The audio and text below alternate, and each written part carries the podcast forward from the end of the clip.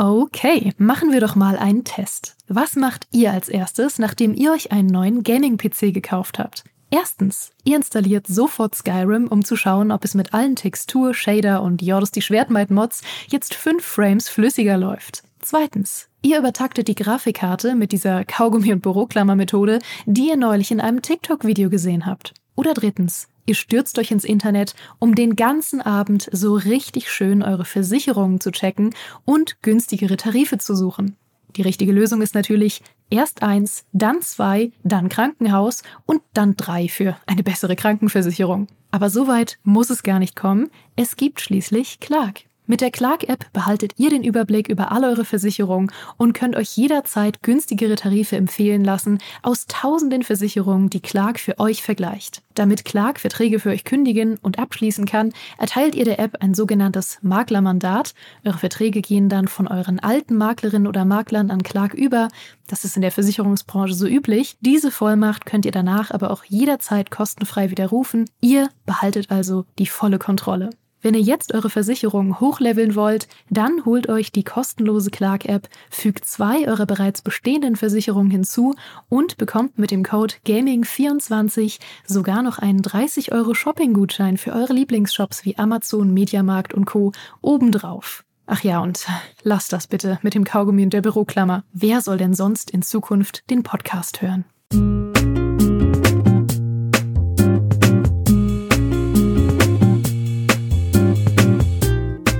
Call of Duty Modern Warfare 3, der Multiplayer macht unsere Wertung zum Albtraum, titelten unsere beiden Tester in ihrem Artikel zu Modern Warfare 3 diese Woche.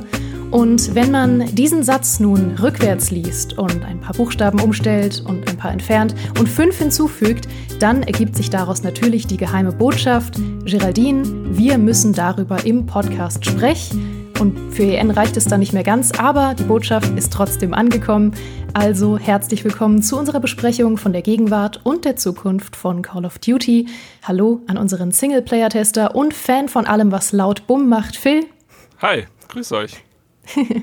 und hallo an unseren Multiplayer-Tester und Ehrenmitglied der Selbsthilfegruppe für Battle Pass Grinder, Demi. Schön, dass du da bist. Hi, Geraldine. Ich freue mich sehr auf heute und äh, muss nach dieser emotionalen Headline natürlich fragen, wie ist es euch ergangen mit eurem Test? Puh, also ich meine, als Singleplayer-Tester kann ich nur sagen, sehr schlecht. Also ich mhm. glaube, dass mit wahrscheinlich das Einzige, was an diesem Call of Duty, an Modern Warfare 3 wahrscheinlich unumstritten ist, oder fast unumstritten. Ich habe, ah, wobei, das muss ich schon wieder revidieren. Ich habe auch schon Gegenstimmen gehört, aber ich glaube, dass die Singleplayer-Kampagne, so wie sie jetzt erschienen ist, großer Unsinn war und ich habe auch schon die Bezeichnung eine Beleidigung für Call of Duty-Spieler äh, gehört. Äh, da sind sich, glaube ich, die allermeisten zumindest einig und für mich, ich habe die Kampagne, wie gesagt, im Early Access getestet und ich habe es auch hoffentlich sehr deutlich im Test zum Ausdruck gebracht. Ähm, ich fand es schrecklich. Ich fand äh, alles an dieser Kampagne sehr halbgar. Äh, ich fand das Writing schlecht. Ich will jetzt gar nicht alles aufzählen, was ich alles schlecht finde, weil das dann allein noch mal ein eigener Podcast wäre wahrscheinlich. Ähm, aber am Ende sitzt man davor und denkt sich so, das kann, das ist nicht euer Ernst. Also selbst im Vergleich zu der etwas schwächeren Kampagne des Vorgängers von Modern Warfare 2, selbst dagegen ist es nochmal ein deutlicher Abstieg, auch im Vergleich zu der Vanguard-Kampagne, die war auch nicht besonders äh, prickelnd. Ähm, aber all das war besser, als was sie jetzt bei Modern Warfare 3 abgeliefert haben für Solospieler. Und man muss einfach klipp und klar sagen, das ist keine 70 Euro wert. Nicht um, nicht bei aller Liebe für, für COD und für COD-Kampagnen. Ähm, kann man nicht anders sagen, dass da scheint einfach dieser DLC-Charakter von Modern Warfare 3 massiv durch und die viel zu kurze Entwicklungszeit und ja, was man am Ende bekommt, ist, manche würden sagen, eine Beleidigung für COD-Spieler. Ja, und äh, da wäre es ja eigentlich super easy zu sagen, zack, gibst du eine 50er-Wertung, bist du fertig, machst du früh Wochenende und ab nach Hause. Und der Albtraum äh, kommt dann erst, wenn man den Multiplayer spielt, weil der macht es eben problematischer oder kontroverser, als es ohnehin schon ist, weil äh, der nämlich in meinen Augen und auch in den Augen von Phil und in den Augen vieler Leute, die Call of Duty spielen, der ist verdammt gut. Ja. Aber trotzdem auch kontrovers, weil der Multiplayer besteht zu 80 Prozent, äh, habe ich mathematisch berechnet, zu 80 Prozent aus recyceltem Content, also aus Karten vom alten Modern Warfare 2 von 2009. Ähm, und was auch kompliziert ist, ist die, die, ganze Debatte drumherum, weil es gab jetzt einen Bloomberg-Report, äh, in dem zumindest Jason Schreier mit äh, ähm, anonymen Mitarbeiterinnen und Mitarbeitern gesprochen hat von Sledgehammer Games und da kam eben sehr zum Vorschein, oder da ist zumindest das, was der Report hat, rausarbeitet, ist, dass da viel schiefgelaufen ist bei der Entwicklung. Und es deckt sich sehr mit den Gerüchten, die auch da draußen im Internet ohnehin schon rumschwirren, nämlich, dass dieses Spiel ursprünglich als DLC für MW2 geplant ist oder geplant war. Und Activision sich gesagt hat, nee, wir finden 70 Euro schöner als 40 Euro, deswegen machen wir das jetzt doch als Vollpreisspiel. Und das heißt für euch, liebe Entwicklerinnen und Entwickler, ihr müsst jetzt in anderthalb Jahren ein Vollpreis Call of Duty entwickeln. Macht mal. Und wenig überraschend hat das nicht gut funktioniert. Ja, der Studiochef von Sledgehammer Games sagt da zwar äh, oder widerspricht dem zwar, ähm, aber wenn man sich dieses Spiel anschaut, also wirklich nur das, was man am Ende auch bekommt, da deutet schon sehr viel darauf hin, dass es eigentlich anders geplant war und kleiner geplant war. Und das macht die Leute stinksauer, weil sie 70 Euro ausgeben oder im Fall von der Vault Edition äh, 110 Euro für einen DLC, der so tut, als wäre er kein DLC. Und all das sorgt eben dafür, dass auf Steam die äh, Suppe richtig kocht. Aber es ändert halt nichts daran, dass die, der Multiplayer-Part von diesem Spiel trotzdem der Hammer ist. Und deswegen ist es ein Albtraum, dieses Spiel zu bewerten, denn du kannst es eigentlich nicht richtig machen. Mhm. Was glaubt ihr denn, weil ihr habt ja viel auch darüber geschrieben, dass es äh, um Erwartungsmanagement geht, also je nachdem, was man von dem neuen Call of Duty jetzt erwartet, kann man sehr happy oder sehr unglücklich sein oder eine Mischung aus beidem. Ähm, was glaubt ihr denn, wie das Verhältnis mittlerweile ist aus Leuten, die sich das neue Call of Duty primär für die Kampagne holen oder primär für den Multiplayer? Hm, also es ist für mich persönlich ist es ganz schwer zu sagen, weil du, ich habe auch sehr viele verschiedene Umfragen dazu gesehen, die sehr, sehr unterschiedlich ausfallen.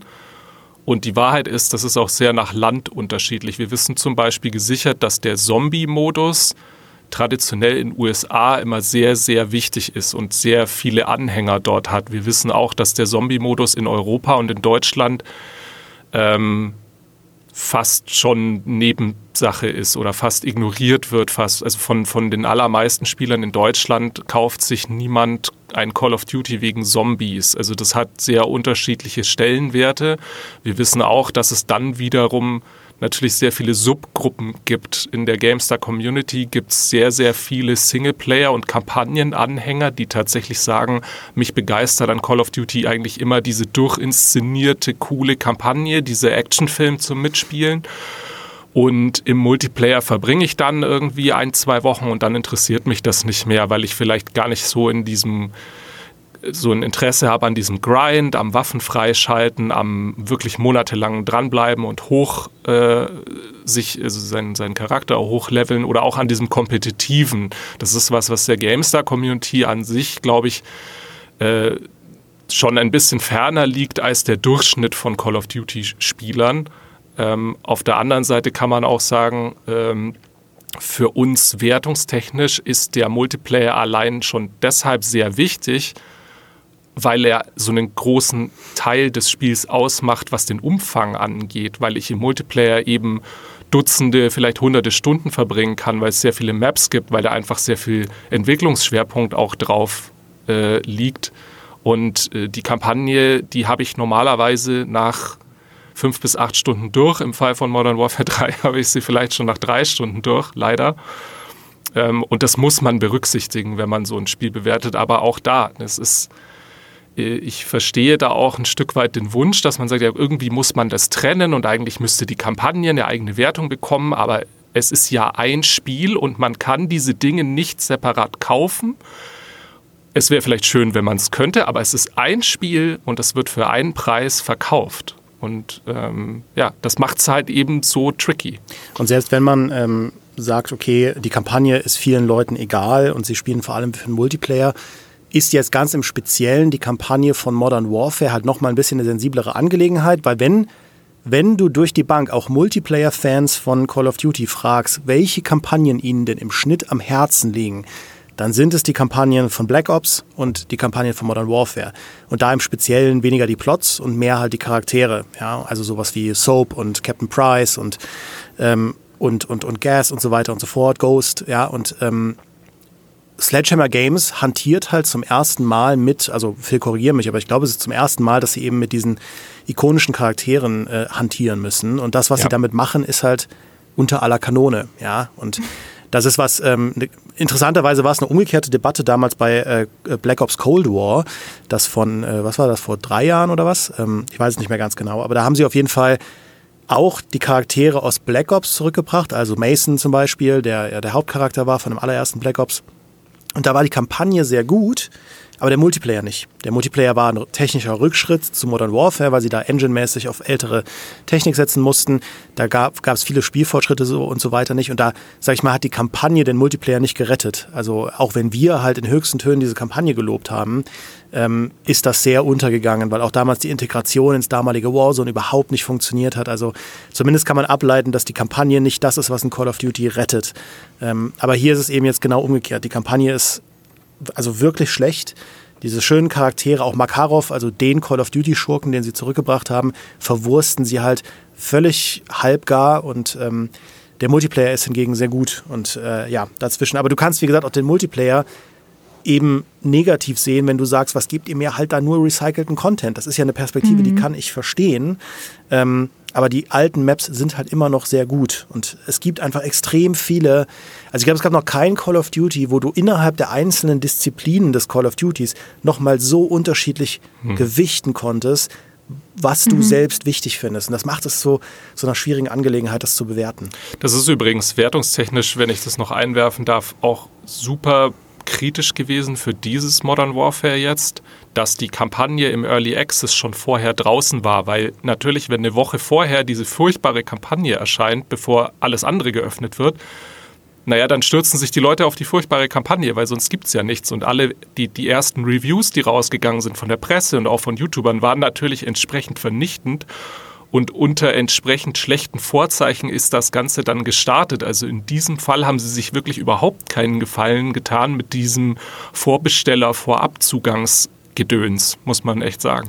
Ja, und ähm, in den Kommentaren sieht man dann eben auch sehr viele Forderungen, so von wegen, yay, wie könnt ihr denn sowas nicht abstrafen? Ja, eure Wertung sollte doch dafür da sein, Activision zu sagen, so eine so ein Mist könnt ihr nicht abziehen. Und ich bin voll dabei, dass Activision hier wirklich die Leute veräppelt aber ganz so einfach kann man sich ja nicht machen, ja, weil umgekehrt Activision ist ja nicht so ein großer grauer Block, sondern da ist ja ein Entwicklerteam dahinter, in dem Fall Sledgehammer Games, mit sehr vielen Mitarbeiterinnen und Mitarbeitern, die unter extrem schweren Bedingungen, unter Crunch, unter Überstunden und so weiter versucht haben, das Beste hinzubekommen. Und davon bin ich überzeugt, das Beste hinzubekommen, was mit den Vorgaben und der Zeit halt möglich war. Und mhm mal davon abgesehen, dass unsere Rolle sowieso nicht ist, mit einer Wertung irgendwas zu bestrafen, äh, finde ich auch selbst, wenn man diesem Weg folgt, die Argumentation nicht so ganz, ähm, man kann es sich nicht so leicht machen, weil letztlich haben wir das bewertet, was die Leute hinbekommen haben. Und das ist in vielerlei Hinsicht auch ziemlich gut und dafür verdienen sie auch den Credit, auch wenn Activision natürlich jenseits dieser ganzen Testdebatte auf jeden Fall kritisiert gehört. Ja. Mhm. Gerade wenn man da jetzt auch diese Stimmen um die wirklich super schwierigen Arbeitsbedingungen hört, glaubt ihr, es lohnt sich dann überhaupt noch, dieses Konzept beizubehalten, dass Kampagne und Multiplayer irgendwie immer so gleichzeitig rausgequetscht werden und für einen Preis erhältlich sind? Wenn es halt Leute gibt, die sagen, ich zahle den Vollpreis und möchte aber nur eins davon und gleichzeitig scheint oft eins von beidem irgendwie darunter zu leiden, dass beides gleichzeitig entwickelt werden muss? Ja, ich glaube, es ist, eine, es ist eine Debatte, die rund um Call of Duty schon ganz, ganz lang geführt wird. Äh, diese Forderung gibt es auch schon sehr viele Jahre. Ich glaube, dass es schlicht und ergreifend wirtschaftliche Gründe für Activision gab und gibt, das nicht zu tun, weil sie denken oder weil sie die Erfahrung gemacht haben, naja, wenn wir halt zum Vollpreis raushauen, dann verkauft sich's äh, und dann kriegen wir unsere Millionen und Milliarden und äh, damit ist die Geschichte für sie im Endeffekt gegessen und es gibt keinen wirtschaftlichen Grund, eine andere, ein anderes Release-Format zu finden, weil die Leute, die es fordern, vielleicht eine sehr vokale Minderheit sind, die überhaupt keine starke Kaufkraft ausmachen. Das ist so die, die wirtschaftliche Betrachtung vielleicht. Auf der anderen Seite habe ich schon super viele, super spannende Ideen gehört, wie man das machen könnte. Zum Beispiel, dass man irgendwie immer die aktuellen drei, es oft hat sich sehr um Trilogien gehandelt oder zusammenhängende Kampagnen äh, als Bundle veröffentlicht. Also zum Beispiel Modern Warfare 1, 2 und 3, Kampagnenbundle für 50 Euro. Ähm, Und da ist der Multiplayer dann nicht dabei. Auf der anderen Seite widerspricht es diesem Call of Duty-Prinzip der Integration. Also eigentlich, worauf sie haben, man kann das ja zum Beispiel am Call of Duty HQ gerade sehr gut sehen, dass sie versuchen, in ein Menü irgendwie alles reinzupressen, funktioniert gerade nicht so gut, wie sie es machen. Aber die Idee ist, dass alle Call of Duty Dinge und Spiele, die es gibt, in ein Menü miteinander verzahnt, äh, alles aus einer Hand irgendwie funktionierende Warzone als der große Kleber, der Kit, der alles zusammenhält, wo dann auch alles reinfließt, die Waffen und die Operator und so. Ähm, und ich glaube, das ist also das zu zerfasern und einzelne Teile standalone zu verkaufen, ist genau das Gegenteil, wo sie strategisch hinwollen. Sie wollen eigentlich alles so so unifyen, wenn man wenn man so will, also dieses ich bin in einem Menü und ich kann von diesem einen Menü dann verschiedenste Kampagnen starten oder den Koop starten oder Warzone starten. Das ist eigentlich das, wo sie hinwollen. Und ähm, ich sehe es eigentlich auch in Zukunft nicht, dass plötzlich für irgendwie 30 Euro die Call of Duty-Kampagne einzeln erscheint, wenn man es realistisch betrachtet. Auch ich persönlich, ich fände es super, ähm, gerade für die Leute, die einfach sagen, ich habe überhaupt kein Interesse an dem PvP, am Kompetitiven. Das ist nichts für mich. Da gibt es genug Leute von. Äh, und es ist nachvollziehbar, aber ja, die, ähm, der, der große Konflikt, den sie da haben, oder diese große Baustelle, ist auch gar nicht die Trennung zwischen Kampagne und Multiplayer, sondern, und das sieht man in Modern Warfare 3 sehr, sehr gut, dass Activision große Schwierigkeiten zu haben scheint, äh, konsequent ein Release-Konzept durchzuziehen. Ja, weil das Modern Warfare 3 ist ja eigentlich das Ergebnis von Experimenten, die jetzt laufen seit dem Release des allerersten Warzone, also seit 2020. Anfang 2020 kam Warzone raus und war halt ne, Corona-Pandemie, alle Leute zu Hause und ein sehr, sehr guter Battle Royale, kostenlos, ein riesiger Erfolg. So, und dann haben sie sich gesagt, Mist, wir haben noch schon das nächste Call of Duty in der Pipeline, das jetzt diesen Herbst erscheinen soll, also 2020. Was machen wir denn jetzt? Und dann haben sie halt sich so eine Notbehelfslösung zusammengestöpselt, dieses neue Call of Duty irgendwo ins bestehende Warzone zu integrieren. Das war dann Cold War. Das hat nicht gut funktioniert. Also weil diese Spiele technisch und vom Balancing und so weiter so unterschiedlich waren. Es war eine Katastrophe. Ein Jahr später kam Vanguard. Da haben sie das dann nochmal gemacht. Das hat vielleicht ein bisschen besser funktioniert, aber dann kam auch eine neue Karte. Es war auch immer noch nicht das Richtige. Und es war halt sehr schnell klar, okay, es wird garantiert drei Jahre dauern, bis Activision wirklich darauf reagieren kann, was Warzone jetzt bedeutet für sie und ihre Releases. Und Modern Warfare 2 letztes Jahr war im Prinzip der Startschuss für diese neue Ära, die Warzone besser einpreist als Service Game. Und die Idee ist ja eigentlich genau die richtige. Ja, du hast ein Warzone, ein Modern Warfare und da kommt neuer Inhalt hinzu. Und das ist, wo eigentlich Modern Warfare 3 vom Gedankengang bin ich mir ziemlich sicher, herkommt. Dass der Gedankengang war, okay, wir geben den Leuten jetzt 2023 nicht einfach ein komplett neues Call of Duty in Black Ops oder so, sondern wir erweitern MW2 um neue Karten, um ein paar neue Singleplayer-Missionen und geben das den Leuten, damit sie weiter halt dieses eine Call of Duty, dieses eine Warzone spielen können auf dieser einen Call of Duty-Plattform, weil muss man ja auch sagen, der Bums druckt ja Geld. Also das, diese ganzen Skin-Pakete und so weiter verkaufen sich ja wie Sau. Das ist eigentlich die Idee und diese Idee ist gut und richtig, weil sie auch gleichzeitig den anderen Studios Zeit gibt, mehr Zeit gibt, bessere, revolutionärere, neue Call of Duties zu entwickeln.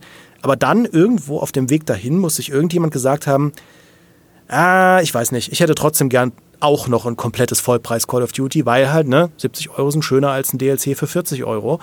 Ähm, lasst uns das lieber als neues, komplett neues Spiel vermarkten. Und da ist eigentlich der Hund begraben. Das ist das Riesenproblem, weil ja. das merken die Leute, dass sie da veräppelt werden und deswegen sind sie stinksauer. Und da entstehen auch die Probleme mit der Integration, weil du wenn du es als neues Spiel verkaufst, ist es jetzt quasi eine neue Exe-Datei, das heißt MW2 rückt in den Hintergrund, dann hast du jetzt aber ein neues Modern Warfare, das dann nur aus diesen Add-on-Maps besteht äh, und eine neue Kampagne, die plötzlich als Fortsetzung funktionieren muss für MW2, das ja einfach eine relativ lange Kampagne hatte da sind die ganzen Probleme begraben, ja, und ähm, beziehungsweise da entstehen sie alle. Äh, und da muss man einfach sagen, das ist der Publisher schuld. Äh, da wurden einfach mhm. falsche Entscheidungen getroffen, da wurde nicht konsequent gesagt, wir ziehen diese Strategie jetzt durch. Und jetzt wackelt halt komplett, wie es jetzt nach Modern Warfare 3 weitergehen könnte. Ich meine, da reden wir später drüber, aber ähm, das, da, also ich finde es sehr leicht, mit dem Finger da auf, auf, auf, die, auf die Brandwunde zu zeigen. Es ist halt, äh, im, im Endeffekt, wenn du so willst, ist Call of Duty gerade im Moment an einem Scheideweg, weil es gefangen ist zwischen der Idee, ein Service-Game draus zu machen, also ein, ein Spiel wie Apex Legends oder vielleicht äh, ein Rainbow Six Siege oder so, das langlebig ist, das immer mit neuen Season Updates gefüttert wird und mit neuem Content gefüttert wird, so dieses einfach dieses klassische Game as a Service im Multiplayer-Shooter-Bereich. Da gibt es gute Beispiele, wie das funktioniert und auch lange Zeit funktioniert. Und diese Tür haben sie im Endeffekt mit Warzone aufgestoßen und gleichzeitig haben sie aber dieses althergebrachte Modell von jedes Jahr muss ein neues Call of Duty Vollpreis-Spiel erscheinen, weil das, das befeuert die Aktie, das treibt die großen Margen rein jedes Jahr aufs Neue, wie ein neues FIFA. Und die Wahrheit ist, du kannst nicht beides haben. Du kannst nicht ein Service-Game betreiben und das anfüttern mit neuen Inhalten und gleichzeitig aber sagen, wir wollen jedes Jahr einen komplett neuen Release, weil das miteinander mhm. clasht. Und jetzt hast du so eine ganz komische Hybrid-Situation mit dem schlechtesten aus beiden Welten für COD-Spieler. Das ist mhm. nicht gut. Das heißt, ähm, würdet ihr sagen, der Multiplayer hätte was davon, wenn er länger köcheln könnte? Also wenn nicht ständig ein neuer Multiplayer kommt, sondern neue Inhalte für den Multiplayer über ein paar Jahre gesehen? Ja, auf jeden Fall. Und das war ja auch das, was wir uns alle erhofft haben für jetzt MW2, weil es als Szenario ja auch sehr mit dem, sag ich mal, einhergeht, was wir als COD-Fans wollen, weil dieses Modern Warfare-Szenario ist halt, also das hat man ja gemerkt, Vanguard mit Zweiter Weltkrieg, das ist einfach nicht das, was funktioniert. Ähm, da gibt es auch kein zyklisches Comeback für äh, Zweite Weltkriegsszenarien in Spielen. Hat ja auch schon bei Battlefield 5 nicht gut funktioniert. Ähm, dieses Modern Military Setting ist das Ding, ja. Und äh, da hätten sie jetzt einfach sehr schön aufbauen können. Und das ist auch, muss ich sagen, aus Spielersicht, weil ich habe ja jetzt, also ich spiele das ja privat sehr viel. Ich habe jeden Battle Pass in jeder Season von MW2 fertig gespielt. Also das sind, da reden wir von hunderten Stunden. Ähm, und es ist einfach super frustrierend, über diese ganzen Patches zu sehen, wie halt das MW2, das 2022 sehr problematisch gestartet ist, wie das an einen Punkt gepatcht wurde, wo es wirklich gut war. Ähm, auch gerade DMZ, ja, dieser Tarkov-Killer-Modus, der war ja zum Launch, war der wirklich boah, schwierig. Den haben sie an einen guten Punkt gebracht, ja. Nicht Tarkov den Rang abzulaufen, aber zumindest so eine schöne Feierabendbeschäftigung zu sein. Das landet jetzt halt alles wieder im Müll ähm, mhm. für, für dann den Zombie-Modus. Und der Zombie-Modus, hat wieder die gleichen Kinderkrankheiten und noch mehr als DMZ hatte zum Launch. Das ist halt einfach sehr frustrierend. Ähm, auf der Habenseite, zumindest was so den Übergang von MW2 zu MW3 im regulären Multiplayer angeht, da hat man ja genau das auf der guten Seite, diesen Transfereffekt, dass du alle Waffen behalten kannst, alle Freischaltungen behalten kannst, nicht wieder von Level 1 anfangen musst zu leveln. Du hast 100 Waffen. Ähm, das ist sehr, sehr cool da wäre nur so viel mehr drin gewesen. Ja? Also wenn wir jetzt zum Beispiel alle Maps von MW2 direkt in MW3 gehabt hätten, statt sie peu à peu jetzt wieder zu veröffentlichen, wie sie das anscheinend jetzt kommendes Jahr machen wollen, da hätte man zum Launch, keine Ahnung, 30 Maps gehabt, nur in einem, nur im Multiplayer. Ähm, das wäre natürlich ein Hammer-Release-Paket gewesen. Und das können sie jetzt nicht machen, weil sie dann wiederum sagen, nee, dann schenken wir euch ja quasi unser letztjähriges Call of Duty. Das können wir nicht machen. Also dafür, ne, wir wollen ja, wir sind ja ein armes Indie-Unternehmen, wir wollen ja euer Geld haben.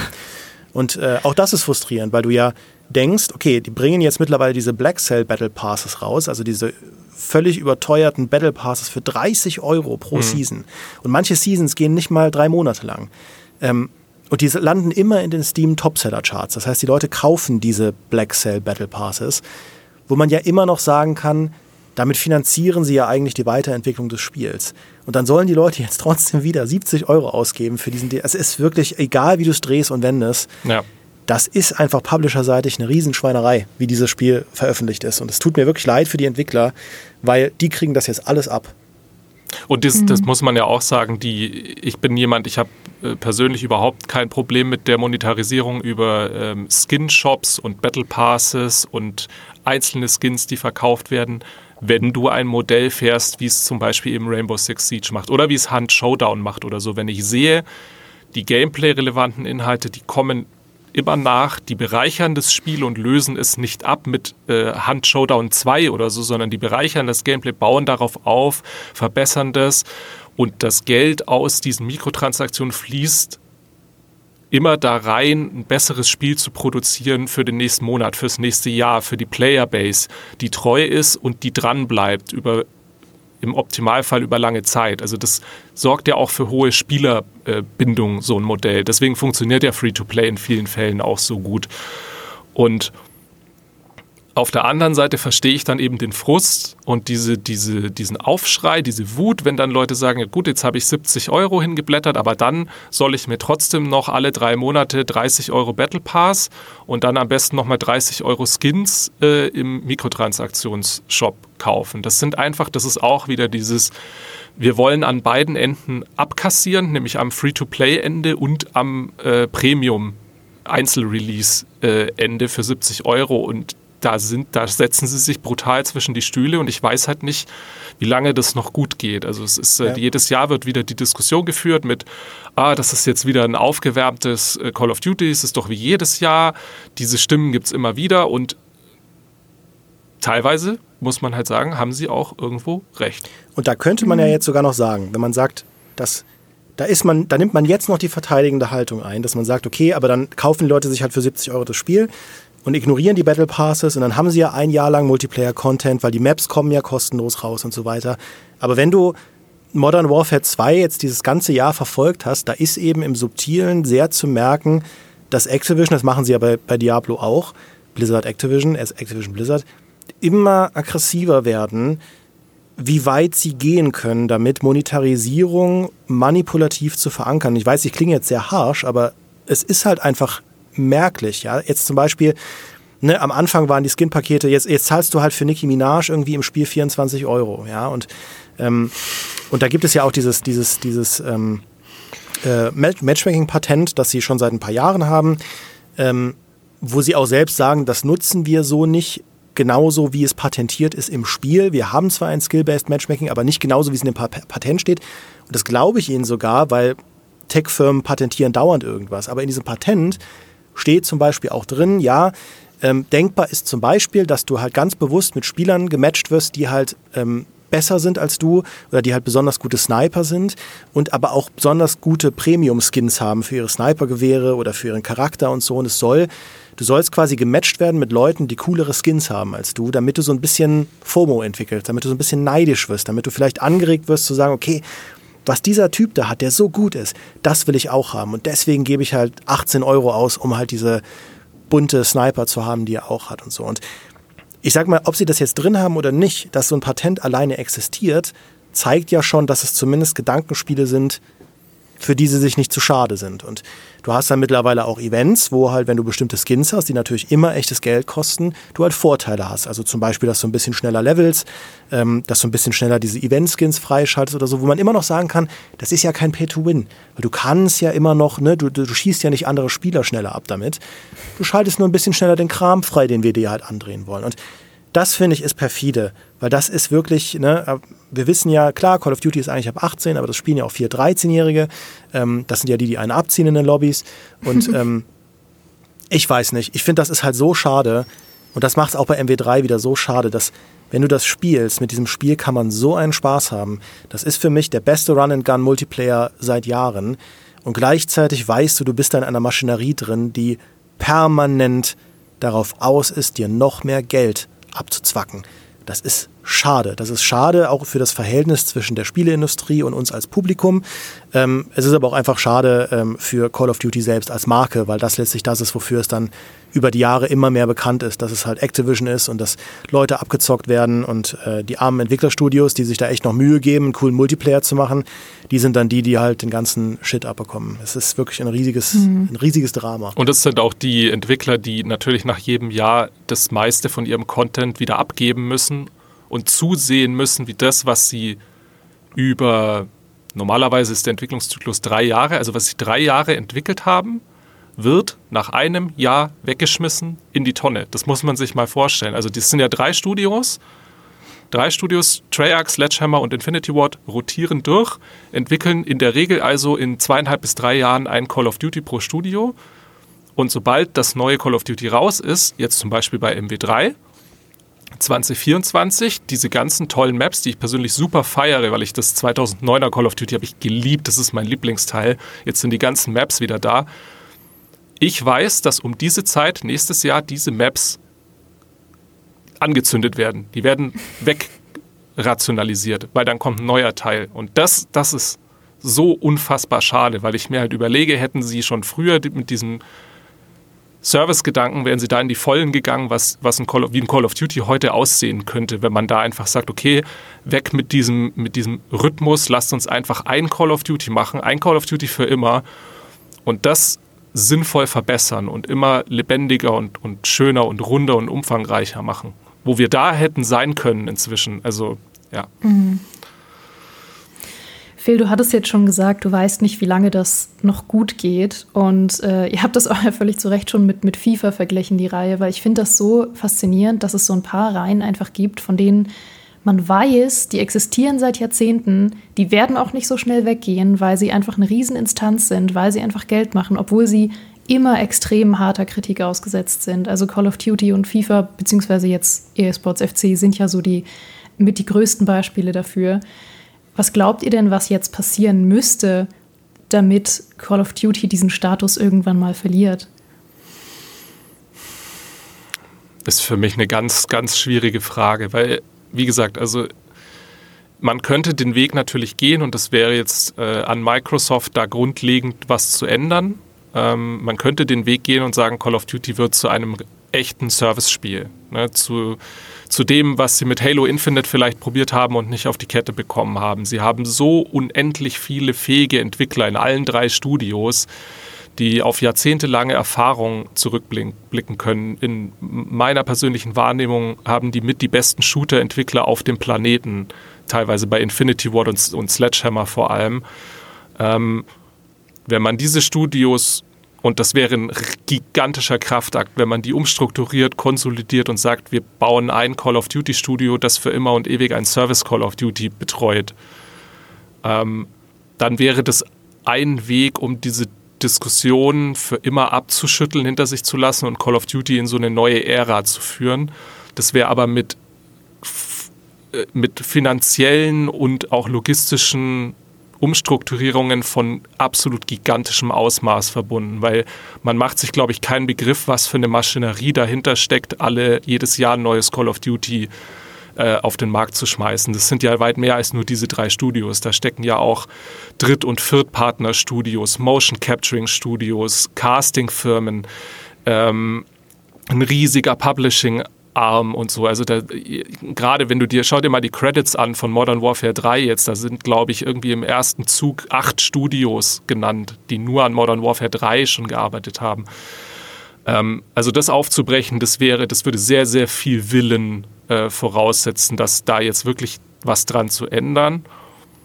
Und auch da, wie gesagt, der, dieser Wille kommt erst auf, wenn man finanziell irgendwie merkt, oh, das, das läuft jetzt aber nicht mehr so gut. Und da gehört halt auch zur Wahrheit dazu. Ich weiß, das hört man immer ungern, ähm, gerade als, äh, sage ich mal, mündige Gamer, die sich informieren über Spiele. Bei Call of Duty spielt das keine Rolle. Call of Duty wird von Leuten gekauft, und zwar der größte Teil davon, die interessieren sich nicht für Spiele-Reviews oder die Spielepresse oder schauen sich YouTube-Videos an, sondern die sehen, a, neues Call of Duty, kaufe ich. Und damit ist der komplette Prozess abgeschlossen und die kommen nicht in Kontakt mit irgendwie wütenden Fans, die jetzt schimpfen über ähm, eine schlechte Kampagne oder miese Zustände wegen Crunch, das, das kommt alles nicht vor. Das ist eine sehr, sehr, sehr kleine Bubble, das muss man sich vor Augen führen, eine sehr kleine Bubble, in der diese Diskussion überhaupt geführt wird. Und der riesige Löwenanteil darüber hinaus, die kaufen einfach ihr neues Call of Duty und spielen das und sind happy damit. Oder vielleicht auch nicht, aber in deren Umfeld passiert diese Diskussion gar nicht. Und die hören auch diesen Podcast nie. Vielleicht ja, ja jetzt doch, aber ja. aber du, ähm, also selbst wenn du die Gruppe noch nimmst, selbst die ist ja nicht alles, sondern du hast ja auch viele Leute, denen jetzt der Release von dem Spiel auch völlig egal ist, weil, keine Ahnung, in einem Monat oder so Warzone rauskommt, die neue Map, also quasi, ne, heißt nicht so, aber Warzone 3 quasi, was du ja kostenlos spielen kannst und die laden sich das runter und zocken das und kaufen sich den Battle Pass und da wird ja eigentlich auch noch das ganz große Geld gemacht. Ähm, mhm. Also Activision, das haben sie schon gut clever gemacht. Sie, sie setzen halt eben auf Säulen, die relativ stabil sind ähm, und bei denen dann eben auch nicht so viel passieren kann. Ähm, ich glaube, das, was Call of Duty wirklich bräuchte, damit sich was ändert, ist Konkurrenz. Also wirklich mhm. Konkurrenz. Und wir haben schon oft genug gesehen, dass diese Konkurrenz auch kommen kann von Studios, die eben, ne, siehe Fortnite, die halt nicht, also ich meine, Epic ist kein kleines Studio, aber Fortnite als Projekt ursprünglich war ja nicht als äh, 300 Millionen Dollar Projekt angelegt. Ähm, also das kann schon passieren. Es passiert nur irgendwie nicht. Ähm, mhm. Weil Fortnite existiert und es ist nach wie vor sehr erfolgreich. Alle Battle Royals existieren da draußen und Warzone schnappt sich davon Kuchen. Ähm, aber Fortnite gefährdet nicht wirklich Call of Duty, weil es halt doch nochmal eine andere Zielgruppe ist, eine, anderes, eine, andere, äh, eine andere Art Spiel. Ähm, was ist eigentlich, ich meine, der eine große Konkurrent, den Call of Duty über die Jahre hatte, war Battlefield. Und Battlefield leckt immer noch die Wunden von, ähm, äh, von 2042. Ähm, und ich meine, selbst Battlefield ist ja in dem Sinne spielerisch keine direkte Konkurrenz, weil es ja doch nochmal was anderes ist. Ähm, das heißt eigentlich, ruht diese Bürde auf, auf Spielen wie jetzt einem X-Defiant oder so von Ubisoft, ja, oder einem The Finals oder so. Ähm, und das, da muss sich erst noch abzeichnen, dass da jemand wirklich in der Lage ist, zumindest Call of Duty das Wasser abzugraben. Ähm, weil X-Defiant ist ja jetzt doch wieder auf unbestimmte Zeit verschoben. The Finals muss man mal abwarten. Das hatte ja extrem erfolgreiches Beta-Wochenende. Phil ist auch ein großer, äh, also zumindest von dem, was er gespielt hat, ist er sehr angetan davon. Ja. Ähm, aber es ist ein weiter Weg, ja. Ähm, ich kann mir vorstellen, dass wenn jetzt ein neuer Shooter kommt, der ähnlich ist wie Call of Duty und plötzlich einen Trend lostritt, dem, der genug Zugkraft hat, dass selbst die großen Publisher sagen, dem müssen wir hinterherrennen, das könnte halt was bewirken. Ja, also zumindest Tarkov mhm. hat es ja geschafft. Also die Tarkov ist ja jetzt von der Größenordnung auch kein Call of Duty, aber äh, so Hand und Tarkov und diese Extraction-Shooter waren zumindest interessant genug, dass die großen Studios sich gesagt haben, komm, wir probieren auch mal in die Richtung erfolgreich zu sein mit einem Hazard Zone in Battlefield, mit einem DMZ in, in Modern Warfare. Hat dann alles nicht funktioniert und ich glaube, das war auch nicht die Hauptsäule, auf die sie gesetzt haben, natürlich nicht. Aber, ähm, aber es geht, es geht. Also die Konkurrenz kann Veränderungen bringen. Bei Call of Duty tut es nur niemand. Noch nicht. Und man muss auch dazu sagen, äh, finde ich ganz interessant, dass du das sagst, die am Shootermarkt, vor allem im PvP-Bereich, stagniert es ja schon seit Jahren sehr stark. Also es es traut sich entweder niemand oder es schafft niemand gegen diese großen Juggernauts, die seit Jahren die, die, die Twitch-Zahlen und die Steam-Zahlen und äh, die Spielerzahlen einfach beherrschen. Du hast, wenn du, wenn du mal schaust, so in die Steam Top 10, Top 20 nach Spielerzahlen, wenn du da Shooter raussuchst, das ist alles alt. Ja, das ist halt, oder es sind Neuauflagen wie Counter-Strike 2, was halt eine Fortsetzung ist, oder eine Neuauflage von Counter-Strike Go, aber sonst sind es Apex Legends, äh, wie gesagt, äh, Hunt Showdown vielleicht da so in der dritten Reihe irgendwo äh, oder Rainbow Six Siege, das sind alles sehr, sehr alte Spiele aus den 2010ern, vielleicht 15, 16 oder so höchstens. Äh, und die dominieren alles. Und an denen kommt niemand vorbei. Und die fressen die, den großen Anteil des, des PvP-Shooter-Kuchens gerade auf. Und niemand Neues kriegt den Fuß so richtig in die Tür. Es ist jetzt ja sogar teilweise an Indie- und Double-A-Studios, zum Beispiel wie eben Mbug, die es, das mit The Finals probieren, äh, die sich auch aus Veteranen zusammensetzen, sind ehemalige Battlefield-Entwickler, aber trotzdem neue Studios mit neuen Strukturen und Herangehensweisen, die irgendwie versuchen, vielleicht da ein Stück von diesem Kuchen eben sich zu schnappen und den langsam größer zu machen. Aber ähm, das ist ein ganz, ganz schwieriger Kampf. Also diesen, in dieses Shooter-Konkurrenzfeld zu treten, ist ja beinahe aussichtslos eigentlich, ne? weil die Leute spielen halt Counter-Strike 2 und Call of Duty und äh, sonst, du musst ihnen ja ein Angebot machen, dass sie sagen, Mensch, das, das, das macht wirklich jetzt alles besser. Das liefert mir genau das, was ich möchte, in besser, in günstiger, mehr, was auch immer es ist. Ähm, und es schafft gerade einfach niemand. Und es schafft auch seit vielen Jahren niemand am Shooter. Ja, und die, die etablierten Studios, ich meine, Bungie hat seine eigenen Probleme mit Destiny, wer weiß, was das äh, Marathon oder wie es heißt, hm. dann noch liefern wird und dann Free for Free. Also ich meine, Microsoft hätte das Geld, jetzt mal ausgeklammert, ob es überhaupt noch Sinn für sie ergeben würde, ihren eigenen Properties jetzt äh, Konkurrenz zu machen. Aber Microsoft hätte das Geld. Und dann hast du ein Halo Infinite, das rein handwerklich gut genug war, um Konkurrenz zu machen. Und was passiert? Das eigentlich die, die, gleiche Misere in einer anderen Farbe. Sie verbocken halt das Service-Modell, dann brauchen sie für eine Season zehn Monate statt drei Monaten. Die Spielerzahlen brechen halt ein, dann krebsen dann irgendwie noch 5000 Halo-Fans wie ich da auf den Servern rum.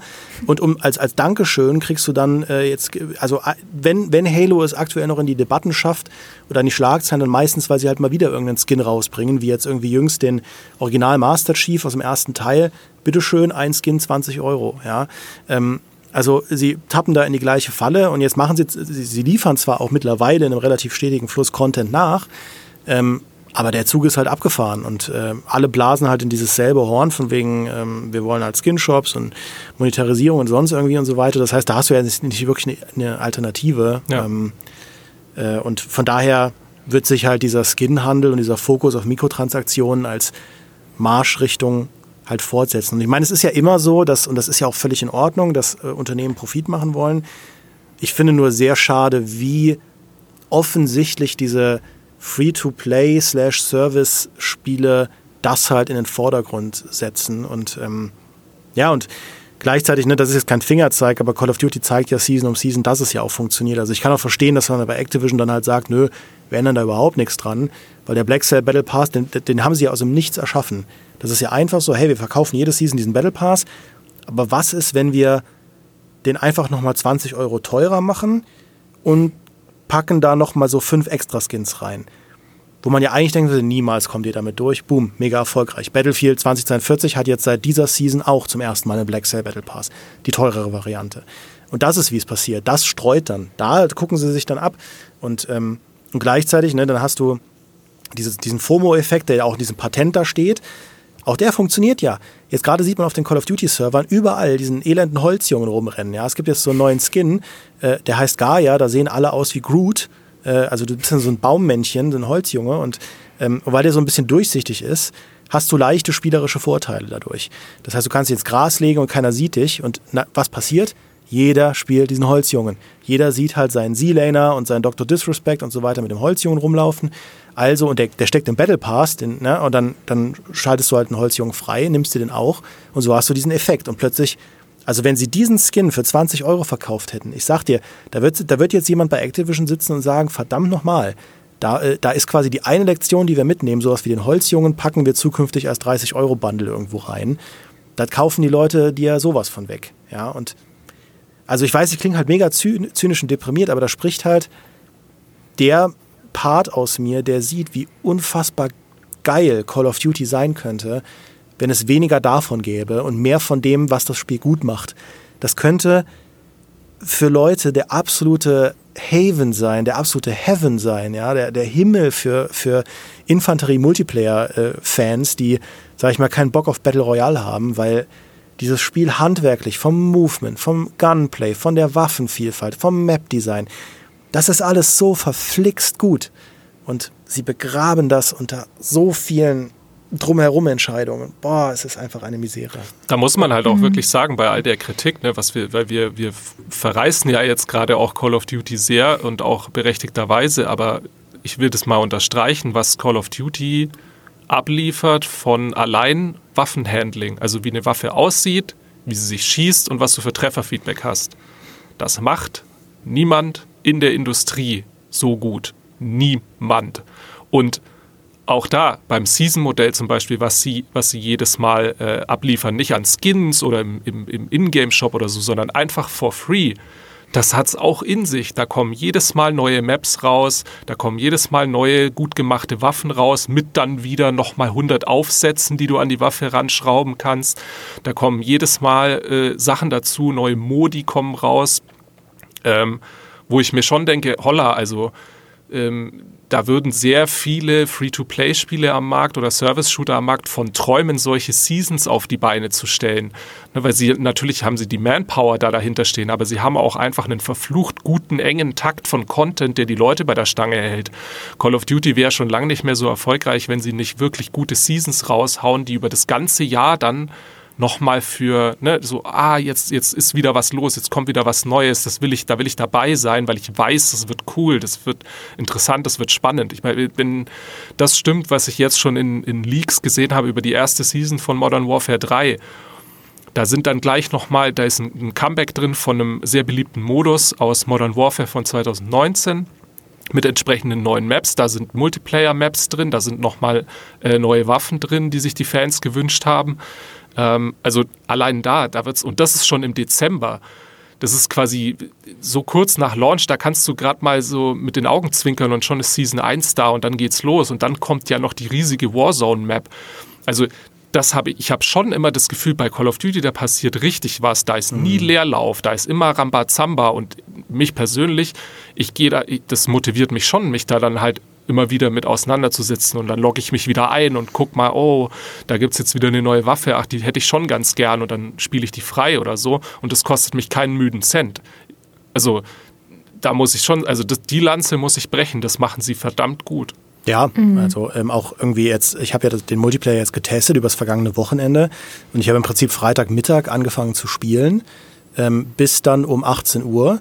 Dann hatte ich drei Stunden Livestream mit äh, Fritz und Julius, wo wir den Zombie-Modus live gespielt haben. Und ich bin ja nicht oft äh, so im Stream vor der Kamera, das heißt, es ist nichts, was ich mal so nebenbei mache. Aber da haben wir halt drei Stunden das gespielt und danach war ich dann fertig und also ich war halt wirklich fertig. Und was habe ich gemacht? Ein Kumpel, Johannes Rohe, geschrieben, hast du noch Bock weiter zu zocken? Und dann ist der halt online gekommen und wir haben nochmal ein paar Stunden äh, Call of Duty gespielt, bis irgendwann ich wirklich gemerkt habe, dass meine physischen Reflexe nicht mehr mitkommen, weil ich zu müde bin. Ich hatte immer noch Bock und dann bin ich halt schlafen gegangen, nächsten Morgen aufgewacht, Kaffee gemacht, zack, wieder ran. Den ganzen Samstag gezockt, den ganzen Sonntag. Und natürlich, ich muss auch irgendwo einen Test schreiben, aber das hätte ich wahrscheinlich vielleicht ähnlich intensiv gemacht, selbst wenn ich gar nicht beruflich damit zu tun hätte, weil das halt so viel Spaß macht. Und diese Gleichzeitigkeit, das ist was, das einen einfach aufreibt, wenn man, wenn man mhm. einfach nicht weiß, okay, was, wo positioniere ich mich jetzt da, weil ich finde diesen, diese Praktiken total daneben, aber es ist halt auch einfach ein verdammt gutes Videospiel. Mhm. Klar, ich meine, man muss sich diesen Status ja auch erstmal erarbeiten, den sie mittlerweile haben. Also sowohl das finanzielle Polster als auch den Ruf, dass man wirklich mittlerweile sagen kann, sie können es sich fast gar nicht so sehr mit ihren Käufern mhm. verscherzen, dass wirklich ihre Existenz in Gefahr ist. Das ist ja gewaltig. Also, dass jetzt schon irgendwie ja auch für zehn Jahre im Voraus geplant wird äh, mit Microsoft, dass jetzt schon gesagt wird, ja, die nächsten zehn Jahre äh, werdet ihr auf jeden Fall nicht Microsoft exklusiv über welche Marke wird denn zehn Jahre im Voraus geplant? Das ist doch Wahnsinn in der Industrie.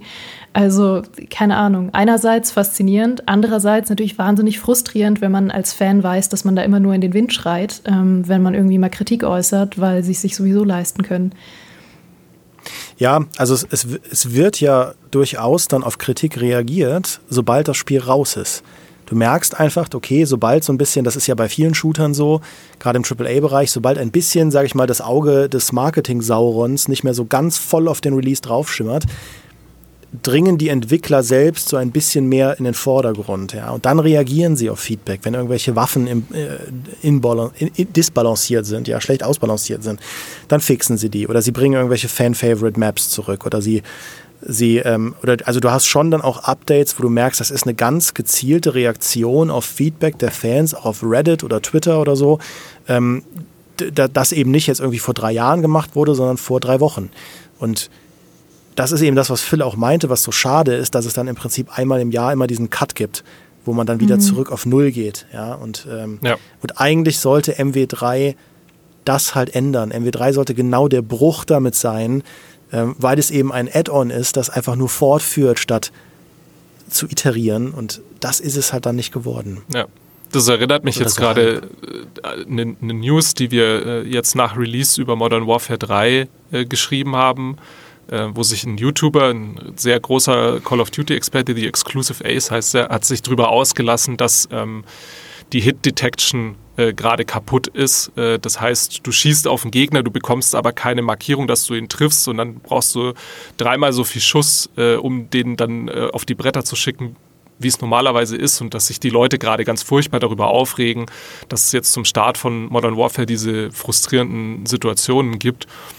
Und er sagt, wisst ihr Leute, ich habe jetzt mal meine ganzen alten Reviews von den ganzen Call of Duties aus den letzten Jahren angeschaut es war jedes Jahr in, zum Start so. Es war jedes Jahr, wenn das neue Call of Duty kommt, in den ersten zwei Wochen, weil die Server sehr überlaufen sind, war es immer so, dass die Hit Detection gesponnen hat und das hat sich dann nivelliert. Also das gibt sich dann mit der Zeit. Und da siehst du halt, es gibt so Fehler, die passieren jedes Jahr seit so vielen Jahren in Call of Duty, weil sie immer halt denken, oh, wir müssen das Rad neu erfinden, wir müssen auf Null zurücksetzen, wir fangen jetzt neu an. Und ich weiß nicht, wie viele Learnings da schon zigmal gemacht worden sind bei Call of Duty, aber es muss äh, eine sehr frustrierend lange Liste sein von Dingen, wo man halt auch sich jedes Jahr wieder drüber beschweren kann und eigentlich beschweren muss, weil man denkt, das habt ihr doch jetzt schon, das hatten wir doch alles schon. Wir waren doch an diesem Punkt schon so oft, warum reden wir über diese Probleme jetzt schon wieder? Und das ist halt, da, da blutet mir halt so ein bisschen das Herz, weil ich mir halt denke, wenn zum Beispiel in Hand Showdown, da reden wir nicht mehr über die Probleme, die es in der Beta oder im Early Access hatte, weil die hinter dem Spiel liegen und die Entwickler nach vorne schauen können und sagen, wir haben so eine tolle Basis gebaut, darauf bauen wir jetzt auf und dann vielleicht gibt es irgendwann ein Engine-Upgrade oder so, was, was jetzt der Fall ist, aber wir bauen darauf auf. Und Call of Duty resettet sich selbst immer so, so fürchterlich, dass man halt denkt, wa warum haben wir jetzt wieder Hit Detection, die genauso kaputt war im November 2022 und im November äh, 2020 und im November 2018. Es ist halt, ja, da, da, da verstehe ich, da, da versteh ich den Frust dieser, ja. der, der Fans so, so gut. Und das ist was, wo, äh, wo es auch tatsächlich aus einer professionellen Perspektive, weil wir ja darüber schreiben, das ist echt also ein sehr zermürbender Aspekt. Das ist ja bei Battlefield genau das Gleiche. Also wie, wie oft ich schon und Phil auch darüber geschrieben haben, dass DICE es jetzt beim nächsten Mal bitte lernen muss. Ja? Und dass, dass DICE es nicht hinbekommt, eine Roadmap einzuhalten oder generell mal eine Roadmap zu formulieren für das eigene Spiel. Wie oft wir schon über enttäuschte Erwartungen oder halbgare Neuerungen oder so äh, geschrieben haben äh, in Call of Duty. Oder wie oft zum Beispiel in Call of Duty ein neuer Modus kommt und Phil und ich sagen, hey, der ist richtig gut, ja. Ähm, und dann wird er im nächsten Jahr wieder zu Grabe getragen, ja. Irgendwie Vanguard hatte seinen, seinen Arms Race Battlefield-Modus, den ich voll toll fand der dann zu Grabe getragen wurde. Dann hatte MW 2019 hatte Gun Game, das kam dann wieder zurück. Jetzt gibt es diesen War Mode und den Cutthroat Mode, die neu sind. Die sind beide super cool. Und äh, ich glaube, Phil hat da tendenziell ein bisschen mehr Hoffnung als ich und das finde ich auch sehr schön. Ich bin halt da sehr zynisch und sage, wahrscheinlich wird keiner von diesen Modi eine weitere Karte auch nur bekommen. Oder vielleicht wird Cutthroat bekommt noch eine neue Karte, weil es eh die normalen Multiplayer-Maps sind, aber dieser War-Mode, der halt sehr inszeniert ist, wo du halt einen Panzer eskortieren musst und dann einen Bunker einnehmen und so, der so ein bisschen ist wie Star Wars Battlefront, der ist super aber auch super aufwendig. Und da wird es keine zweite Karte geben, weil sie dann sagen, das war sehr schön in unserem Release-Paket und so, das kann man sehr schön so, ne, wie auch diesen Third-Person-Modus in MW2, da kann man dann ganz viele Stichpunkte auf die Packung schreiben. Und wir suchen uns dann zwei, drei Sachen davon aus und da gibt es dann mehr davon. Und äh, in einem Jahr, wenn neues Call of Duty kommt, ist das sowieso ein Modus der Vergangenheit. Und das, das ist sehr zermürbend, wenn man darüber schreibt und auch über diese Freude und diese Leidenschaft und dann läuft es halt so ins Nichts. Das ist so, Call of Duty mhm. ist so ein einziger großer Tease immer. Ja. Sie zeigen einem immer, was man hätte haben können, wenn man dieses Spiel statt zwei Jahre, vielleicht fünf, sechs Jahre entwickelt hätte. Ich hatte dieses Gefühl zuletzt ganz stark ähm, bei der Kampagne von Black Ops Cold War damals, weil die war unglaublich cool und für Call of Duty-Verhältnisse auch sehr komplex, weil du konntest verschiedene Entscheidungen treffen, die mhm. sich unterschiedlich ausgewirkt haben. Du konntest Missionen sehr unterschiedlich spielen und auch das hatte dann wieder Auswirkungen. Du konntest zum Beispiel sagen, okay, ich will hier jetzt stealthen oder ich will hier diesen Lösungsweg äh, gehen und dann warst du auch teilweise in ganz anderen Levelbereichen und so und das war sehr toll verwoben mit so einer Agentenstory, mit so einer bisschen James Bondigen äh, 1980er Jahre ähm, Spionagegeschichte. Und alles daran hat quasi gebrüllt, okay, das, das muss jetzt ausgebaut werden, das muss länger sein, das darf nicht nach sechs Stunden enden, da, können, da kann man noch so viel mitmachen, mit diesen ganzen Lösungswegen und diesem teilweise so fast schon so Rollenspielaspektigen Sachen. Man konnte einen eigenen Charakter erstellen und benennen. Ähm, und das war alles weg. Diese, diese ganzen Fäden wurden nie wieder aufgenommen. So eine Kampagne wurde nie wieder gemacht, wird wahrscheinlich auch nicht wieder gemacht. Ähm, und das war im, im Endeffekt war diese ganze Kampagne, so toll wie ich die fand, war so ein richtiger Tease. So wie, ich glaube, Peter oder irgendjemand hatte damals bei uns sogar eine Kolumne geschrieben. Ähm, das neue Call of Duty zeigt, wie toll COD als Rollenspiel wäre, wenn man es denn mal richtig machen würde und da das Geld für in die Hand nehmen würde. Und ja, das, äh, das lässt sich übertragen auf ganz viele Aspekte von Call of Duty, ähm, ja. die halt dann nie so das Licht der Welt erblicken oder uns erhalten bleiben, wie es vielleicht sie, wie sie es verdient hätten. Und es tut mir dann eben doppelt und dreifach leid für die Devs auch, die dann ne, die dann Herzblut investiert haben, um sowas Geniales wie diesen Cutthroat-Modus, den es jetzt gibt, zu bauen, wo ich sage, das ist, das ist fantastisch. Das ist genau diese kompetitive Abwechslung, die ich mir gewünscht hätte, die ist jetzt endlich da. Naja, nächstes Jahr, nächstes Jahr wird es dann abgeschaltet und dann gibt es was anderes. Also MW2, äh, anderes Beispiel war in MW2 letztes Jahr hatte, das, das Spiel hatte einen sehr starken Koop-Fokus. Ja, und das war schon, schon MW 2019 hatte einen Koop-Modus, der war aber wirklich Schrott. Und der von MW2, von MW2 letztes Jahr, das waren eben zum Launch so ein paar kleine Koop-Missionen, wo man so ein bisschen Story-Fluff drumherum hatte, auch so mit Funksprüchen und allem drum und dran, eigenen Zwischensequenzen. Das war spielerisch sehr seicht. Dann haben sie nach Release vier Raids insgesamt gebracht. Also das waren so umfangreichere Koop-Missionen für drei Leute, die wirklich vom Missionsdesign mal was anderes waren, wo du halt Bunker in so einen Bunker rein musstest und du musstest wirklich Rätsel lösen und äh, also dich wirklich koordinieren und äh, selbst da gab es selbst so Jump-and-Run-Rätsel, ja, äh, also das war wirklich auch intellektuell fordernd, ja, für ein Call of Duty ähm, und hatte dann auch so richtige Cutscenes und so weiter und auch die Raids waren nicht sage ich mal, das absolut Beste ever. Das war alles halt so, wie es immer so ist. Das war halt ein erster Versuch. Und wenn Call of Duty darauf aufbauen könnte, genauso wie mit DMZ, da waren so viele tolle Ideen drin. Wenn es darauf aufbauen könnte, dann könnte das über Jahre halt eine echte neue Säule werden. Und du weißt einfach, wie Phil auch gesagt hat, das landet jetzt alles im Müll. Und stattdessen hat jetzt MW2 seinen Zombie-Modus, der halt auch nicht toll ist. Ähm, der wird jetzt auch ein Jahr bekommen, um zu wachsen. Ich glaube nicht, dass der besonders viel Anklang finden wird bei der Community, selbst bei den Leuten, die Zombies mögen, weil es dafür zu weit weg ist von den alten Zombie-Modi.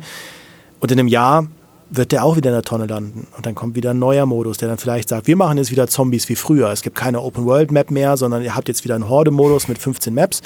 Das ist dann irgendwie, keine Ahnung, Treyarch oder so, die das entwickeln. Und dann ein Jahr später ist wieder Infinity Ward dran, die sagen, Zombies, so ein Quatsch, ab in den Müll wir machen jetzt wieder Koop. Dann hast du aber wieder Koop-Missionen, die genauso sind wie jetzt 2022 in MW2. Und so dreht sich, also es gibt ja Evolutionen in Call of Duty. MW 2019 war ein riesiger Schritt nach vorne, aber so ein bisschen ist Call of Duty immer ausgebremst, immer hinterher. Du hast halt dann eben, Call of Duty neigt ja auch dazu, ewig auf die gleiche Technik zu setzen und irgendwann dann diesen Schritt nach vorne zu machen. Das ist bei FIFA ja genau das Gleiche und bei Madden und so. Das halt rein technisch, die sind ja nicht schlecht technisch, aber äh, dass es halt jedes Jahr technisch sehr ähnlich ist. Und irgendwann hast du dann diesen richtigen Sprung in die nächste Generation, meist schon weit rein in den Konsolenzyklus von, von der neuen Plattform. Ähm, ja. Und das hat eben auch damit zu tun, dass Ideen immer wieder hinten angestellt werden und die Evolutionen dann statt über zwei oder drei Jahre über fünf oder sechs Jahre stattfinden. Mhm. Es ist halt ein großer Nachteil von diesem Entwicklungszyklus von drei Studios, ne? weil wenn ein Studio das nächste Call of Duty pitcht, die haben ja einen Pitching-Prozess, wo sie vorstellen, was es sich äh, äh, was sie sich gedacht haben beim nächsten Call of Duty. Es wird dann von Activision entweder angenommen oder abgelehnt. Ähm, da planen sie ja dann schon das Call of Duty für in drei Jahren und währenddessen pitcht vielleicht ein anderes Studio schon für das Call of Duty in sechs Jahren. Das heißt, man macht sich, glaube ich, auch gar keine Vorstellungen, wie, wie weit das äh, teilweise im Voraus geplant werden muss, äh, damit sie da zuverlässig ihr Vollpreisspiel rauskloppen können jeden, jeden Winter. Und äh, dann noch zu äh, zu berücksichtigen, was es für Plattformen gibt. Eine MW3 kommt jetzt auch noch äh, umstrittenerweise auf der PS4 und Xbox One raus, wo auch viele gesagt haben, warum lasst ihr nicht endlich diese Plattformen hinter euch und könnt dann technisch vielleicht euch ein bisschen weiterentwickeln und vielleicht mal Raytracing einbauen oder so. Gibt es nicht, weil man sagt, nee, wir wollen lieber da noch die PS4-Spieler mitnehmen, die vielleicht noch nicht aufgerüstet haben, konsolenmäßig. Und so bleibt man halt da diesen, diesen Schritt hinterher. Und ähm, ja, äh, das, ist, das ist bei drei Studios plus, wie, wie gesagt, eben ganz, ganz viele Support-Studios auch äh, kein Wunder, weil da sind sehr, sehr, sehr viele Prozesse und Freigaben, die erstmal passieren müssen, bevor überhaupt jemand den ersten Strich an die erste Konzeptzeichnung von einem neuen Call of Duty setzt. Mhm. Ihr habt ja jetzt schon sehr viel rausgearbeitet, was ihr euch ähm, wünschen würdet oder was es für euch brauchen würde, wie Call of Duty weitermacht langfristig. Was glaubt ihr denn, wie sie weitermachen langfristig? Also seht ihr eure Hoffnungen irgendwo am Horizont mal erfüllt? Hm. du schaust gerade Richtung Horizont. Das ist eine sehr gute ah. Frage. Also Ich glaube, dass es äh, auf absehbare Zeit auf jeden Fall mit dem normalen Release-Zyklus äh, weitergeht. Also wir wissen schon fest, dass es das Treyarch jetzt wieder mit einer sehr, sehr äh, langen Entwicklungszeit von über drei Jahren äh, das Call of Duty 2024 rausbringen kann. Das stimmt mich zumindest zuversichtlich, dass das ein ähm, sauber ausgearbeitetes Call of Duty wird, was quasi so ein bisschen diese, dieser Gegenentwurf zu dem, äh, was Sledgehammer jetzt abgeliefert hat äh, dieses Jahr 2023, weil sie die Zeit hatten, in Ruhe was zu konzeptionieren, ne, mit dieser, dieser üblichen Entwicklungszeit, wie sie früher war. Das ist, dieser ganze Rhythmus ist ja total durcheinander gekommen und deswegen gibt es jetzt solche Unfälle wie diese äh, MW3-Kampagne und sowas. Ähm, und ich denke, danach äh, werden wir auch noch auf äh, einige Jahre jährliche Call of Duty Releases sehen. Der große Faktor, wovon alles abhängt, wird aber mit Sicherheit Warzone sein. Also wie erfolgreich wird das neue Warzone, das kommt ja jetzt schon im Dezember dann raus, neue Map, neue Spielmechaniken, äh, also ein sehr, sehr umfangreicher Neustart für dieses Free-to-Play-Projekt und das ist der, der, der heimliche Star, das ist auch der heimliche Geldbringer. Ähm, das ist das, woran alles hängt. Und ich glaube, sie werden alles daran setzen, dass Warzone über die nächsten 10, 20 Jahre auch weiterhin das Zugpferd bleibt. Also dieser Kit zwischen den einzelnen Call of Duties und der, die Haupteinnahmequelle. Und ähm, was auch immer dann nötig sein wird, um Warzone zu einem Erfolg zu machen, das werden sie machen. Weil Microsoft weiß ganz genau, ohne Warzone wird, ist, hat Call of Duty keine Zukunft. Das muss man so deutlich sagen. Die, die Zeit der es kommt nur ein Call of Duty mit Multiplayer, Singleplayer raus und es gibt sonst nichts, das ist vorbei. Das ist seit 2020 vorbei. Es ist jetzt die, es ist die Warzone-Ära ist da und die müssen sie durchziehen und das müssen sie zu einem Erfolg äh, führen. Das wissen sie. Ja, was ich, ähm, was ich oder was mich interessiert ist, wann sie das nächste Mal so einen Clean Cut machen. Weil ursprünglich war zumindest, ne, und Phil korrigiert mich, er steckt da tiefer in den ganzen Gerüchten und so weiter drin, aber ursprünglich habe ich gedacht, dass als MW 2000 äh, MW2 letztes Jahr rauskam, dass sie da wirklich eine Plattform erschaffen, dieses Call of Duty HQ, das sie, hatte Phil ja schon angesprochen, dass du quasi einen Launcher hast, mit dem du jedes Call of Duty startest, was in der Theorie toll klingt, in der Praxis eine Katastrophe ist, ähm, weil auch dieses Menü von Call of Duty ist, also, oh, es ist oh so Gott, schlimm. die UI. Es ist so schlecht, diese UI. Ähm, also, äh, naja, egal. Ähm, aber ich glaube, die Idee dahinter war, dass du halt eine Plattform hast, von der du jedes Call of Duty starten kannst und das auch technisch dass alles so integriert wird. Alles das, was sie halt bei der ersten Iteration von Warzone nicht hinbekommen haben. Dass du auch jetzt nächstes Jahr beim neuen Call of Duty, wenn neues Warzone kommt, du immer alles mitnehmen kannst aus den Call of Duties davor. Ich weiß nur nicht, wie lange sie das durchhalten und ob sie das überhaupt durchhalten müssen, weil ich habe schon den Eindruck, dass sie sich ein bisschen verzettelt haben mit ihrem, mit ihrem Gunsmith und so weiter. Weil du hast jetzt schon, wenn du jetzt zum Beispiel eine Waffe ausrüsten willst, die TAC, ja, äh, Sturmgewehr, hast du 196 Aufsätze die du nur auf diese eine Knarre drauf machen kannst. Äh, du hast teilweise 50 Visiere, je nachdem, welche Waffe du nimmst. Ja? Und also es mittlerweile ist halt MW2 und äh, MW3 zusammen schon so gigantisch. Du hast 100 Knarren und das wird ja nur noch mehr und nur noch, ne? dass ich mir vorstellen kann, dass sie früher oder später wieder an den Punkt kommen, dass sie sagen, wir müssen wieder zurück auf Null.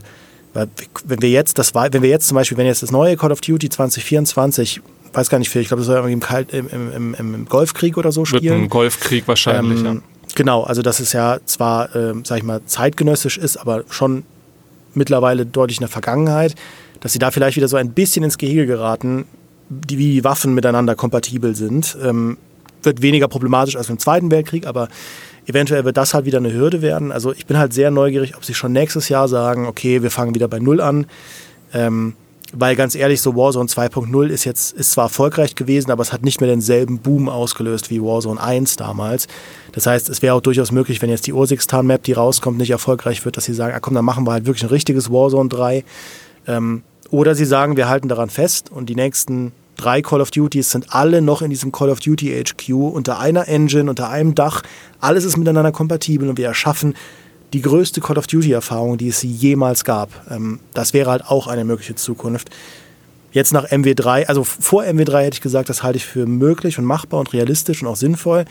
Nach MW3, also ich finde MW3 zeigt sehr gut, die Probleme daran. Ja, und ähm, irgendwo hast du halt auch eine Grenze von dem, was du den Leuten zumuten kannst, weil es gibt ja auch viele Leute, die jetzt mit MW3 anfangen, diese armen Seelen, und die reingeworfen werden in den Multiplayer, wo du erstmal drei Minuten lang irgendwelche Tutorial-Nachrichten wegklicken musst. Das ist wie wenn du mit einer Serie in der sechsten Staffel anfängst. So, du checkst gar nicht, wer ist denn der Charakter und warum hat der was, warum ist der sauer auf den und so.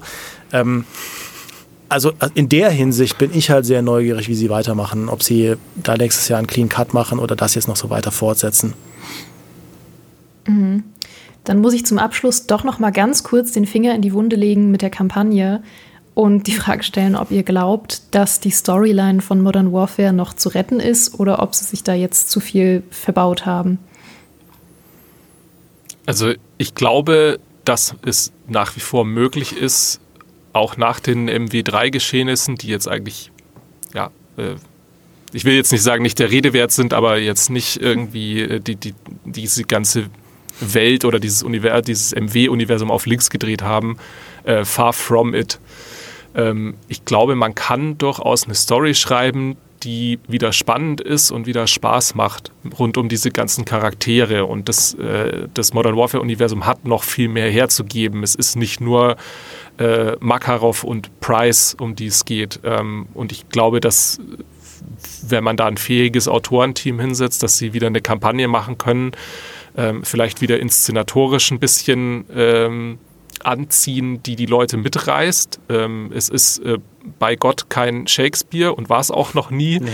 Ähm, aber es ist halt, äh, man schaut sich vielleicht auch manchmal gern Michael Bay-Film an, wo es halt großes Krach-Bumm gibt äh, und es einfach einen gut unterhält. Und ich denke, so inszenatorisch hätten die Leute wieder Bock auf ein bisschen mehr Bombast, auf so ein bisschen das, was die ursprüngliche alte Modern Warfare Trilogie gemacht hat, mit ne, äh, groß angelegte Massenschlachten, gab wirklich dramatische Skriptsequenzen, wo du mitgefiebert hast mit den Charakteren, gab ruhige Momente, ich sag jetzt mal nur so All Gillied Up oder so, wo man minutenlang als Sniper irgendwie durch eine leere Umgebung kriecht und es passiert nicht so richtig was, aber es ist spannend gemacht, weil die Dialoge cool sind, weil die Umgebungen cool sind. Ähm, ich glaube, all das können sie und das können sie auch wieder machen nach den Geschehnissen von MW3. Ähm, ich glaube nur, dass das Problem tatsächlich Zeit ist. In anderthalb Jahren, in denen jetzt oder nicht mal, äh, in, in 16 Monaten, in denen MW3 entstanden ist, war das nicht möglich. Das merkt man dieser Kampagne einfach an. Äh, und wenn sie auf so eine durchinszenierte Kampagne voll gesetzt hätten, ohne Lückenfüller, nämlich diese fürchterlichen Open Combat Missions, die im Endeffekt seelenlose Sandboxen sind, dann wäre wahrscheinlich die Kampagne anderthalb Stunden lang gewesen. Und sie wussten ganz genau, das können sie nicht machen, damit kommen sie nie durch. Wenn die Leute anderthalb, nach anderthalb Stunden den Abspann sehen, äh, dann, dann ist absolut Ausnahmezustand. Also haben sie überlegt, okay, wie kriegen wir es irgendwie gestretched? Und das ist im Endeffekt das, was auch Modern Warfare 3 das Genick bricht in der Kampagne. Ähm, mit mehr Entwicklungszeit, äh, mit diesem Fokus auf Inszenierung, da können Sie garantiert wieder gute Modern Warfare-Geschichten erzählen, wenn Sie darauf Wert legen. Ich glaube, was sie halt wieder bräuchten, und das klingt abgedroschen, ist aber ist eine klare Vision. Ähm, das ist was, was zuletzt MW 2019 hatte und was schon das letzte, also MW 2 letztes Jahr nicht mehr hatte. Ähm, ich war ja damals bei den Entwicklern zu Besuch in äh, Los Angeles. Und natürlich, das ist immer viel so PR-Blabla und so, aber du hast halt gemerkt, sie haben eine sehr, sehr klare Vorstellung davon, was sie mit diesem neuen Modern Warfare Reboot machen wollen und was nicht. Das war, wie Phil sagt, kein Shakespeare.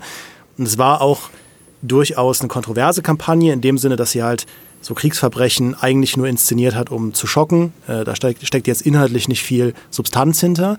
Ähm, aber was sie auf der guten Seite hatten, war, sie hatten sehr, sehr starke Charaktere, also rein von der, von der schauspielerischen Leistung, vom Writing, ähm, auch da nicht komplex oder so, aber halt so, dass du sofort, du, du, dieser neue Price war jemand, du hast ihn gesehen in drei, vier Cutscenes und du wusstest, oh, der ist cool. Ich will, dass, dass die Kamera auf dem drauf bleibt, ja. Und die Szenen waren gut inszeniert und vor allem, äh, sie hatten halt so ein paar Filmvorbilder, das hast du gemerkt, also was wie halt ein Zero Dark Thirty oder so. Ähm, und die Missionen, die sie in MW 2019 hatten, die waren von der Idee deshalb neu. Also es gab ja damals diese Townhouse-Mission, wo, du, ne, wo ja die Idee war, okay, der Terrorismus ist in London. Es gibt im Piccadilly, äh, Piccadilly Plaza so eine riesige Schießerei und alles sehr, sehr drastisch. Und dann hast du aber diese Townhouse-Mission, wo du komplett mit Nachtsichtgerät in so ein Gebäude reingehst und das halt infiltrierst mit deinen Leuten.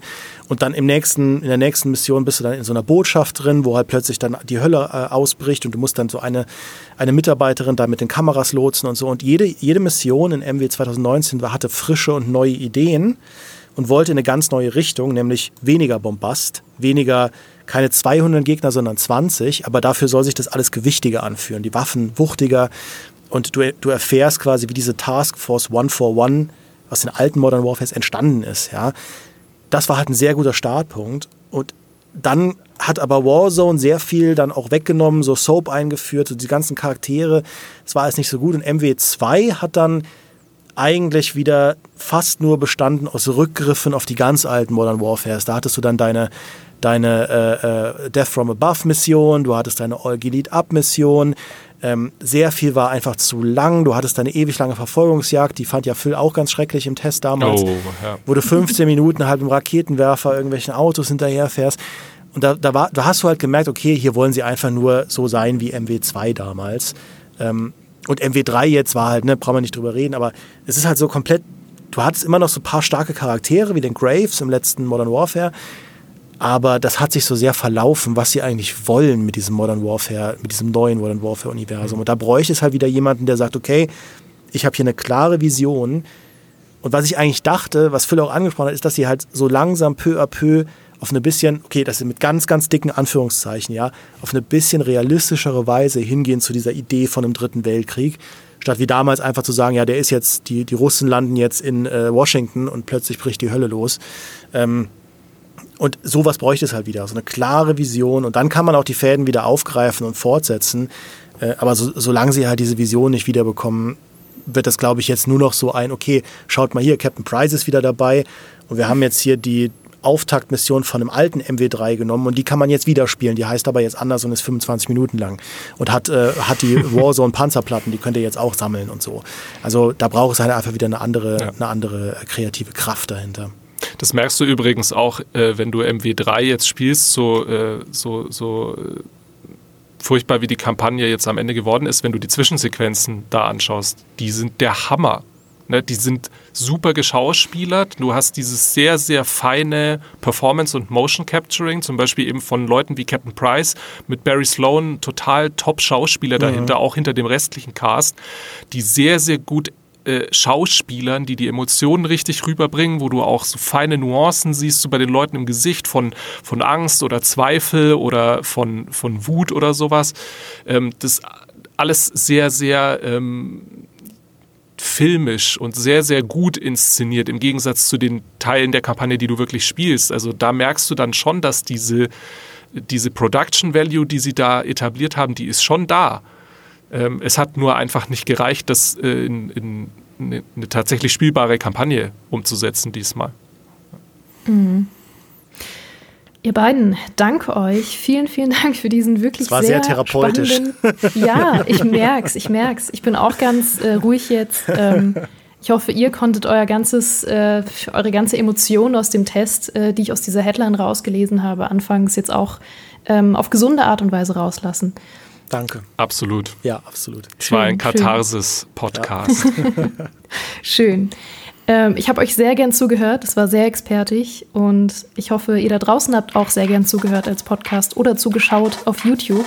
In beiden Fällen freuen wir uns über Kommentare, über Abos, über eure Liebe und darüber, dass wir euch unterhalten haben. Und ähm, schaut auf jeden Fall sehr, sehr gern nochmal bei dem Test von den beiden vorbei oder bei der Kolumne von Demi, die ich euch auch verlinke, die nochmal das Ganze ähm, Service-Thema aufdröselt und dieses mysteriöse Patent, ähm, von dem du erzählt hast. Und äh, ansonsten hören wir uns hier sehr bald wieder und ich sage bis bald. Tschüss. Ciao.